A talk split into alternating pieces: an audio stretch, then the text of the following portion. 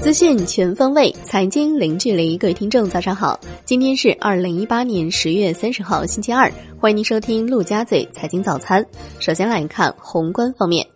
首届中国国际进口博览会将于十月五号到十号在上海举行，国家主席习近平将出席开幕式并举行相关活动。届时，大约一百五十个国家和地区的政要、工商界人士及有关国际组织负责人将应邀与会。央行公告：临近月末，财政支出增加，可对冲央行逆回购到期、政府债券发行缴款等因素的影响，为维护银行体系流动性合理充裕，十月二十九号不开展逆回购操作。央行已连续两日暂停公开市场操作。二十九号有一千二百亿元逆回购到期，据此计算，公开市场当日净回笼一千二百亿元，资金面宽裕。Shibor 短期线品种走低，隔夜 Shibor 跌二十一点五个基点，报百分之一点八五二。广东举全省之力推进粤港澳大湾区建设，加快形成全面开放新格局，深入推进全面深化改革，千方百计支持民营企业发展，推动改革开放不断实现新突破。来关注国内股市，茅台跌停引发蝴蝶效应。沪指收跌百分之二点一八，报两千五百四十二点一点；深圳成指跌百分之二点四三，创业板指跌百分之一点零一，上证五零跌百分之三点二一。两市仅成交两千五百五十四亿元，但北上资金当日逆势净流入逾二十九亿元。贵州茅台上市以来首次跌停收盘，五粮液等十余只白酒股集体跌停。前期强势的银行和保险股大幅调整，中国太保跌近百分之七。香港恒生指数收盘涨百分之零点三八，国企指数跌百分之零点四六，红筹指数跌百分之零点二二。汇丰控股大涨逾百分之五，领涨蓝筹。三季报表现亮眼，内险股普跌，全天大市成交九百四十六点六五亿港元。中国台湾加权指数收盘涨百分之零点二九，终结四连跌走势。针对于市场传闻五只国家队基金已清盘的消息，证监会新闻发言人的回应是：有关报道存在曲解。事实是，相关机构持有的股票不但没有减持，反而有所增加。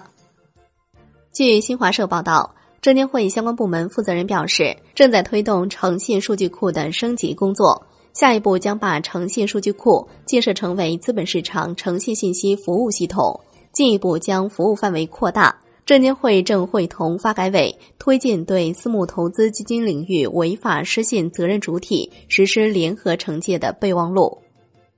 险资首支化解股票质押风险专项产品成立，目标规模两百亿。首支产品国寿资产凤凰系列产品由中国人寿资产管理有限公司设立。将参与化解优质上市公司股票质押流动性风险。该专项产品已完成登记。MSCI 公司 ESG 评级负责人称，A 股公司 ESG 评级偏低是正常的，不影响扩大 A 股纳入因子。目前 MSCI 已经开始进行投资者咨询，并计划在二零一九年二月二十八号或之前公布此项咨询结果。据上证报报道。首支可定投养老基金即将上市，华夏养老目标日期二零四零三年持有期混合型基金中基金将于十一月五号至十二月七号开放申购及定投业务。中国平安拟酌情适时回购不超百分之十股份，耗资或达千亿。中国平安前三季度净利润七百九十三点九七亿元，同比增长百分之十九点七。第三季度净利润二百一十三亿元，上年同期二百二十八点九亿元，中间持股由百分之四点九降至百分之二点九九。金融方面，中国证券投资基金业协会副会长钟荣萨表示，明年养老金第三支柱的试点会推广到全国，公募基金也将纳入个人养老账户的投资范围。来看楼市方面，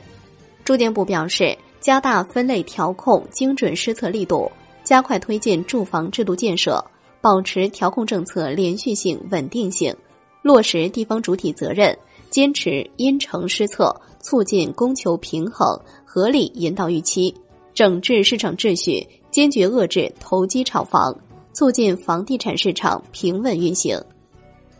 来关注国际股市，美股大震荡，科技股遭重挫，苹果收跌百分之一点九，盘中市值跌破万亿美元；波音收跌百分之六点六，因此前一架载有一百八十九人的波音七三七 MAX 客机在爪哇海坠毁。截至收盘，道指跌百分之零点九九，标普百指数跌百分之零点六六，纳指跌百分之一点六三。中概股多数下跌，阿里巴巴收跌百分之六点六四。趣头条收跌百分之十四点二一，康迪车业收涨百分之十六点五，点牛金融收涨百分之十二点八一。欧洲三大股指集体收涨。商品方面，New Max 原油期货收跌百分之一点三三，结束两连涨走势。俄罗斯暗示产量将保持在高位。伦敦基本金属集体下跌，COMEX 黄金期货收跌百分之零点三七，COMEX 白银期货收跌百分之一点六三。国内商品期货夜盘多数下跌，甲醇跌近百分之二点八。债券方面，国债期货临近尾盘涨幅回落，十年期主力合约涨百分之零点二二，五年期主力合约涨百分之零点一七，十年、五年期主力合约盘中双双创近三个月来新高，其中十年期盘中最高报九十五点八八，与九月二十一号低点相比，绝对涨幅已超三元。